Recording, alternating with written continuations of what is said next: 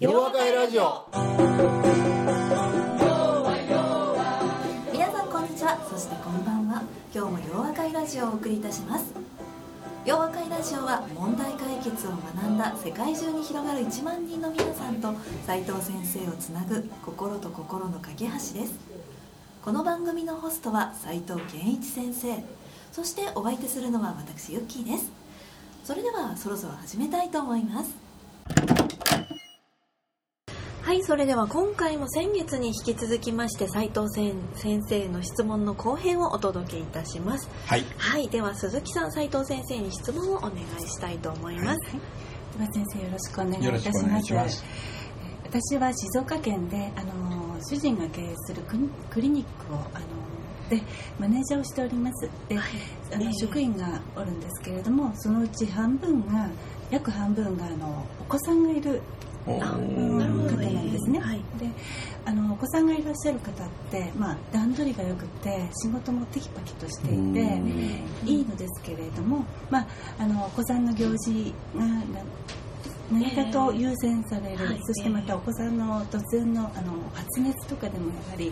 まあ、休んでくださいねっていうことになってしまっている状態です。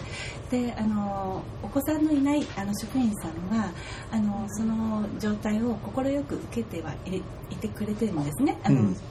あの頑張ってくださいという感じで、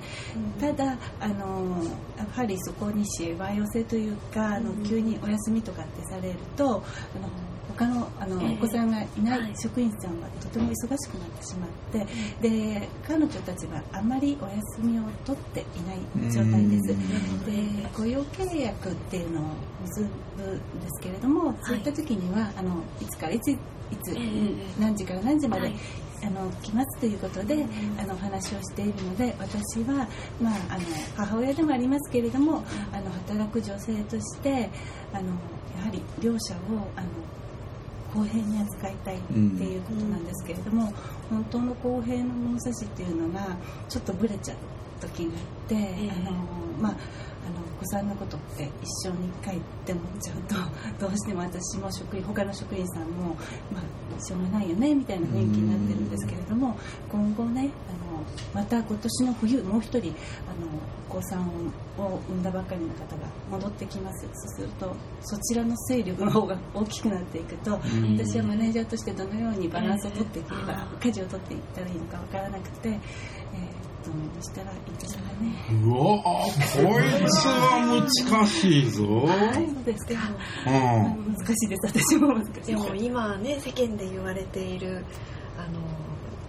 ワークライフバランスですとかうん。女性活用とかの中で難しい問題と言われていいやいやるとこれはものすごく難しい問題やな、えっていうのはね、さっきっていうか先月のね、はいはい。ま、松田さんのやつの時えに、あの話を聞きながら僕の経験のところに戻っていくことが多いわけ、はいあの子供のいる人ってや我が社にいたことないんだよね。なるほど、うん。女性が多いので、うん、なんとなくイメージがなないんですよ。だからみんな同じなんでね、はい。だからあの基本的には、まあ、僕らの事務所っていうのはあのプロフェッショナルファームってこう呼ばれてて、はい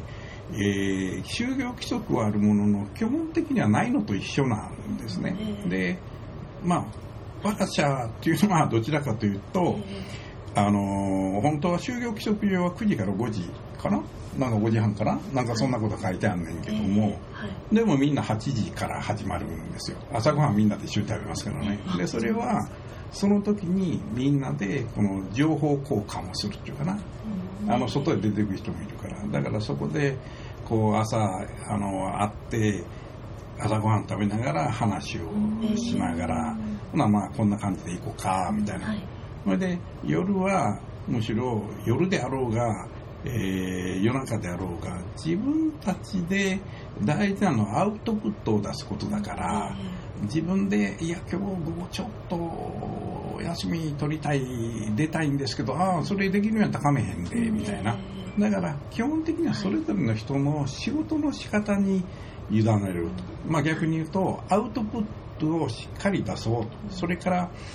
基本的なルールっていうのはその人に迷惑をかけないようにしようねみたいな。なんかそういう大事なことだけ決めてるわけですね。だからこれものすごくあの自分のクライアントを見ててもそうやねんけれども人の問題に関してルールを作れば作るほどねおかしくなっていくだからそうすると本ならそれぞれの人に自分たちの、まあ、裁量っていうわけじゃないねんけれども、あの最も、まあ、鈴木さんの場合はクリニックということやから患者さん、ね。はい、患者さんにとってどうあればいいのかということに軸足を置いた上で自分たちの行動というものをどうするのがいいのかを考えることがね、最も大事なところやと。それからこれが先ほどお話伺っててね、はい、例えばいや子供のこの行事があってっていうようなことは分からんことないねんけど、えー、でもここで患者さんがどうしてもこの時はあなたの手助けがないとこの患者さんにとって良くないんやっていうとねそれは患者さんを優先するという考え方を持ってもらうことが大事になってくるんやと思う。それから僕はあの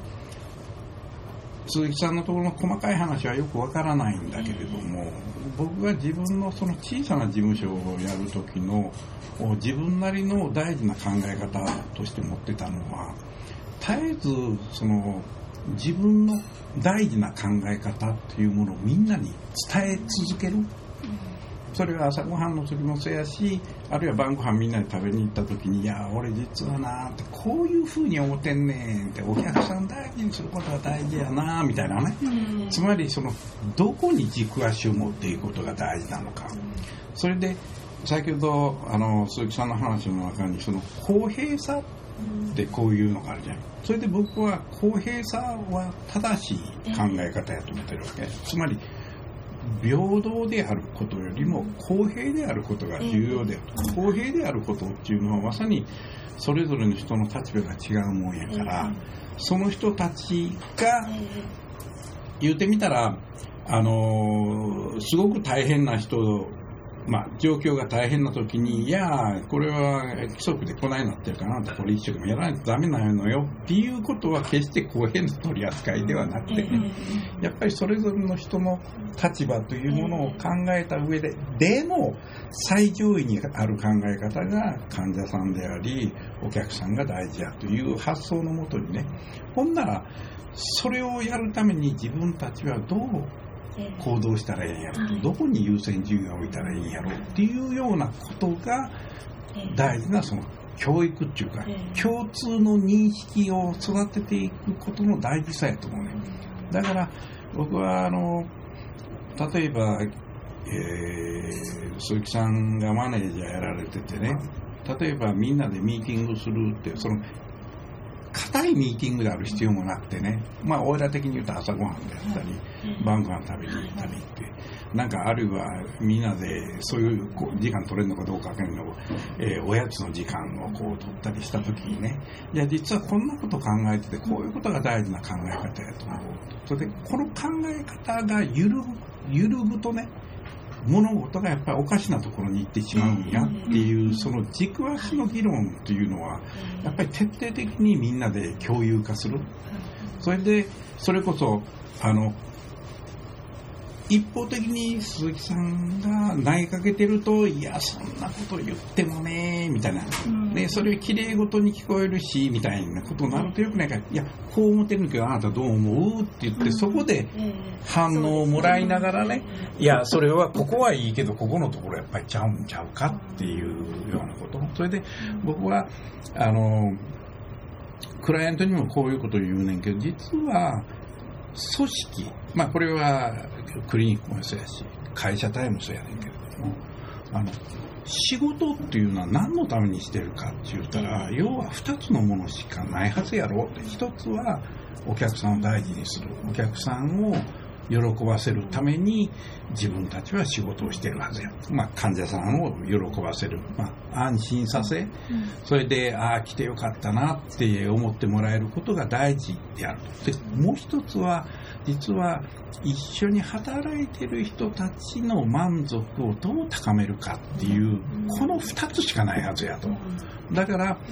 あの片っぽであのお客さんを大事に片っぽに同じ一緒に働いてる仲間があのお互いから刺激を受けながらねよし頑張ってみようっていう風な状況になれるように個々人が何ができるのかっていう問いかけが大事やと思うね。だからそこでその2つの考え方がちょっと横に置いてあってねなんかいや私のこのあの仕事をちょっとこれ私だけしんどいんちゃうのとかね、なんかそないなってきたらね、全く違う議論になってしまうね、それで、そこのところにね、いや、そうやね、確かにあなたの場合、時間見たら、ずいぶんこの残業してくれてるわねってなってきたらね、全く違うとこ行ってしまう。で、僕はそういうことはね、あのもちろん形としてはあるからそれは尊重することは大事やねんけれども本来の仕事の仕方っていうものはどういうものかっていうことの教育っていうのはねこれはやらなきゃならない。はい、であの実は僕はものすごく自分のクライアントで心配しているところがそこであってね。結局はあの世の中の大企業が取り組んでいるいろんな取り組みをねみんな真似して、いやあそここんなことやったかうちもこういう制度導入するとね、従業員がもっとこう残業しなくて済むんちゃうかって僕は反対すんねん。仕事の仕方っていうのは、こっち側からルールを決めて、その枠組みの中で働かせるんじゃないと。それぞれの人が自分たちがどういう役割を担っててどういう目的で自分の仕事をしているのかということを正しく理解した上でそれを達成するためにどういうふうに行動すればいいんやろうということを考えてもらうのがね一番大事なことやろうと。だからいろんなこのルール付けをしていった時にね初めて何が起こるかっていうといわゆるその堅苦しさ息苦しさそれで結局自分にとって都合のいいルールを自分に適用させようというメカニズムが働く。それはね、会社としてはルール付けすることによって物事をうまく進めようと思ってんねんけど実はそれは全く逆のことをやってるぞっていうのは僕の主張なんです。ね、だからもちろん、あの労基とかなんかいろんな問題があるから、あの書いたものはもちろん必要ではあるかもしれへんけれどもやっぱり大事なことっていうのはやっぱりみんな気持ちよく働ける環境を作ることが大事だし大体そもそも気持ちよく働く環境がなくてなんでね患者さんやお客さんが気持ちよくその会社に来るのかっていうことじゃん。だからそれの役割を担ってるのはまさにそこで働いてる人一人一人やからだからその人たちとはやっぱり徹底的に話し合う。それでそこで大事なことは、やっぱり正しい考え方、鈴木さんなりの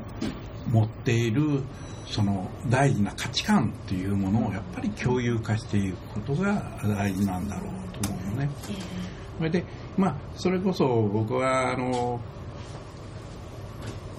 例えば子供がこういうことでって言った時に、みんながそのことを共感してくれ、ああ、それやったら大変やから、私らカバーするから言っといでっていうのが本来あるべきことやね、そうなんです。うちそうなんですよ。でもそればっかりだと、なんか本当にそれでそれを甘えてばっかりっていいのかな、うん、とするとねとするとね 僕は今の話聞いててそういうことが起こってると素晴らしいことやんか、これで逆にね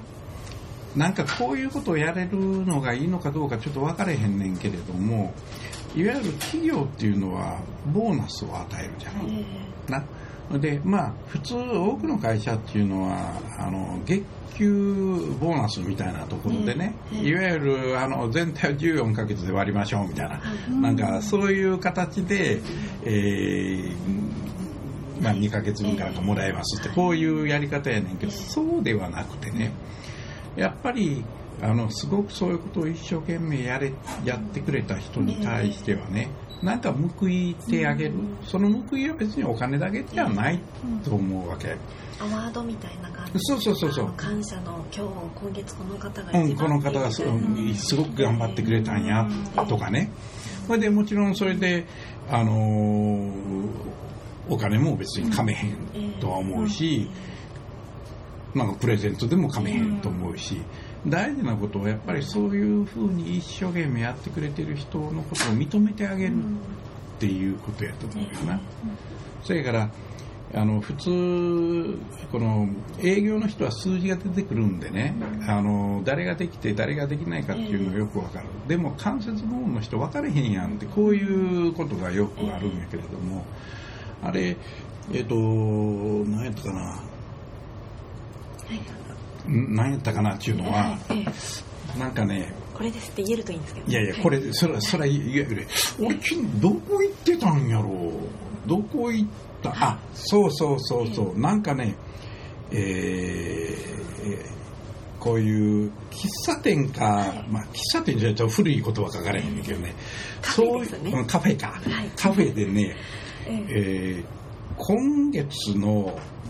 最も、えー素晴らしい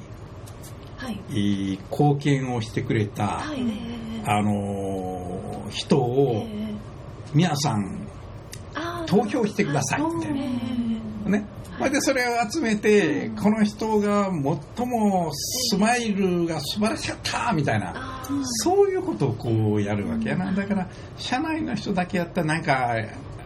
エコひいきされてるとかいうことになるもんやから、お客さんがそういうところをこうやってくれるみたいな。ねああいうのも、まあ悪くないやり方やとは思うのね。だから、なんか、僕はそのお客さんって患者さんにそういうことをお願いするかどうかべ別としてもね、大事なことはやっぱり一生懸命やってる人をこう認めてあげるっていうことは、それは一生懸命やった方がいいんちゃうのかな。そうですね。ということやと思うよね。世のまあや貢献バッジっていうのがありますしね。先生が今つけていらっしゃる。貢献バッジ。はい。そう。大体、貢献バッジで夜中に5回以上来たらちょちょっとせこいけどな。うん。だから、いやいや、これ5回でなくても、ええなんかそれこそ、なことをね。うん、ソング作ってくれたとかね、そういう人にこれはもうあげたたいみたいな人は。やっぱり認めるっていうところうん。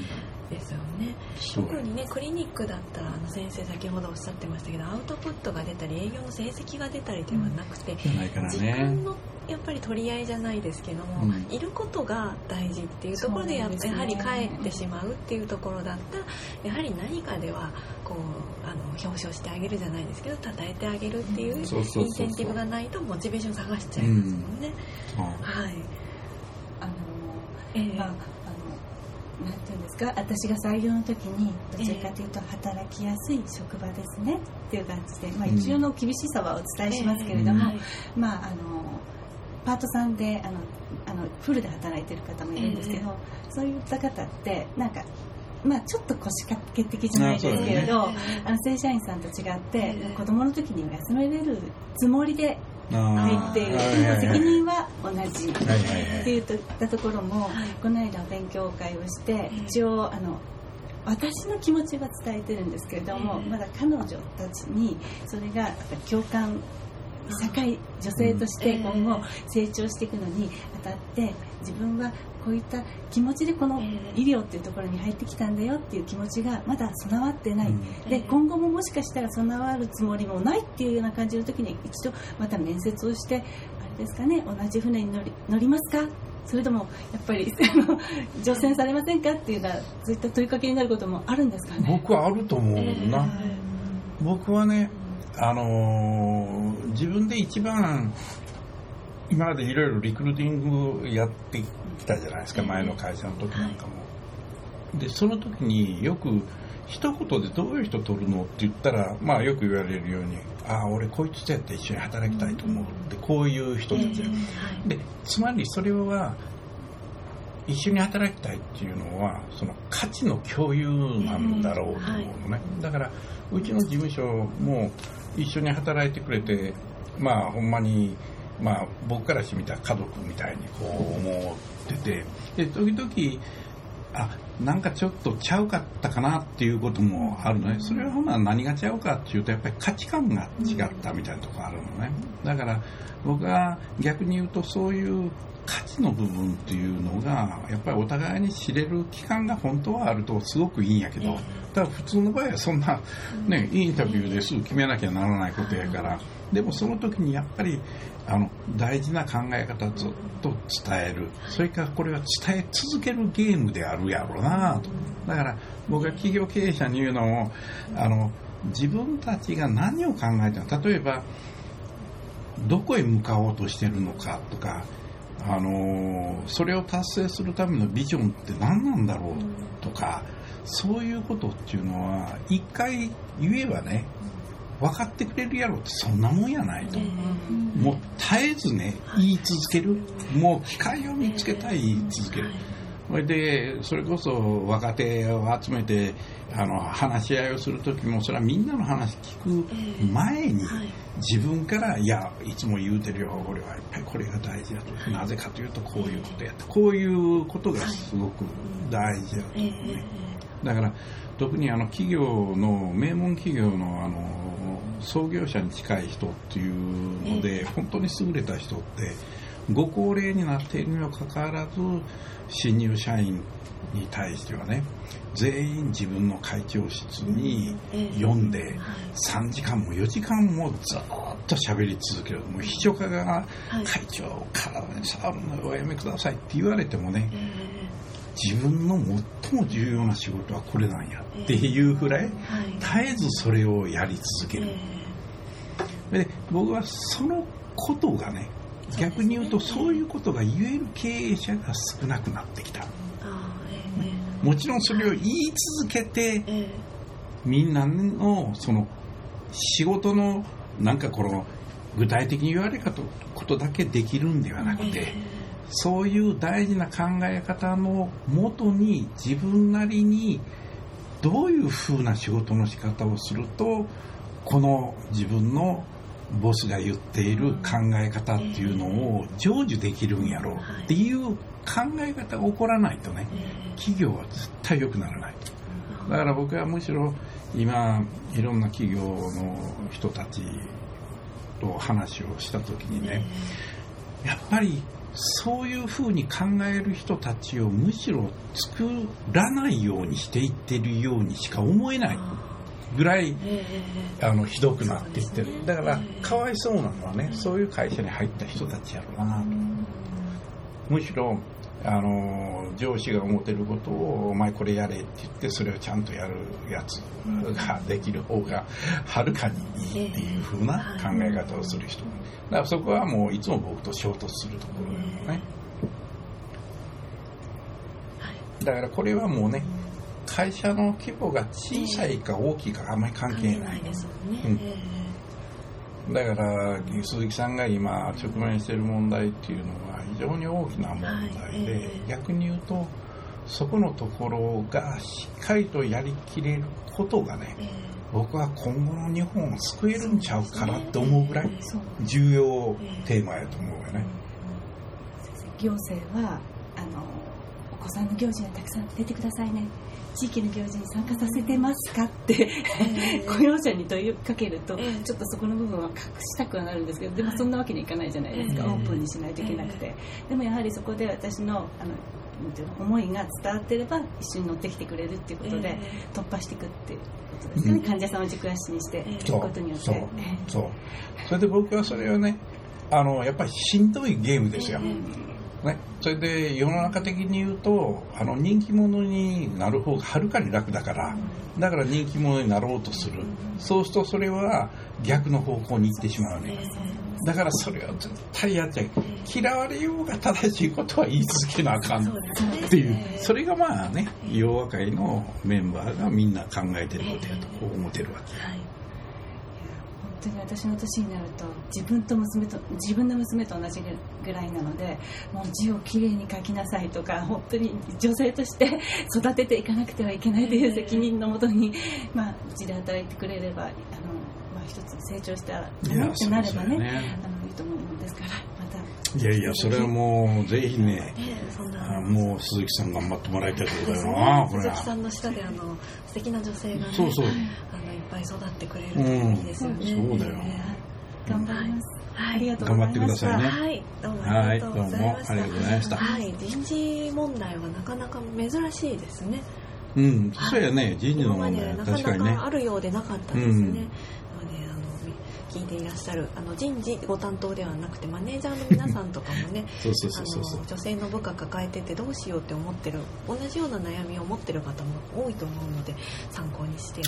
ただきたいと思いますね。ねうん、はい、はい、では今日もどうぞありがとうございました。ありがとうございました。ありがとうございました。それではこれからの洋和会の開催予定ですが、10月27日木曜日の夜は東京青山で洋和会ハロウィンが開催されます。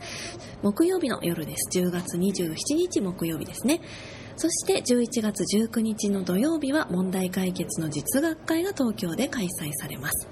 そして今年最後の洋和会となります。11月26日、ベトナムで洋和会の開催とが予定されています。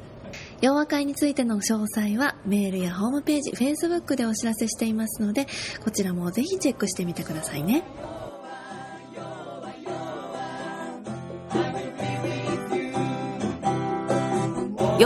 ジオそれでは皆さんまた次回お耳にかかりましょう。お相手は斉藤圭一先生と私ユッキーでした。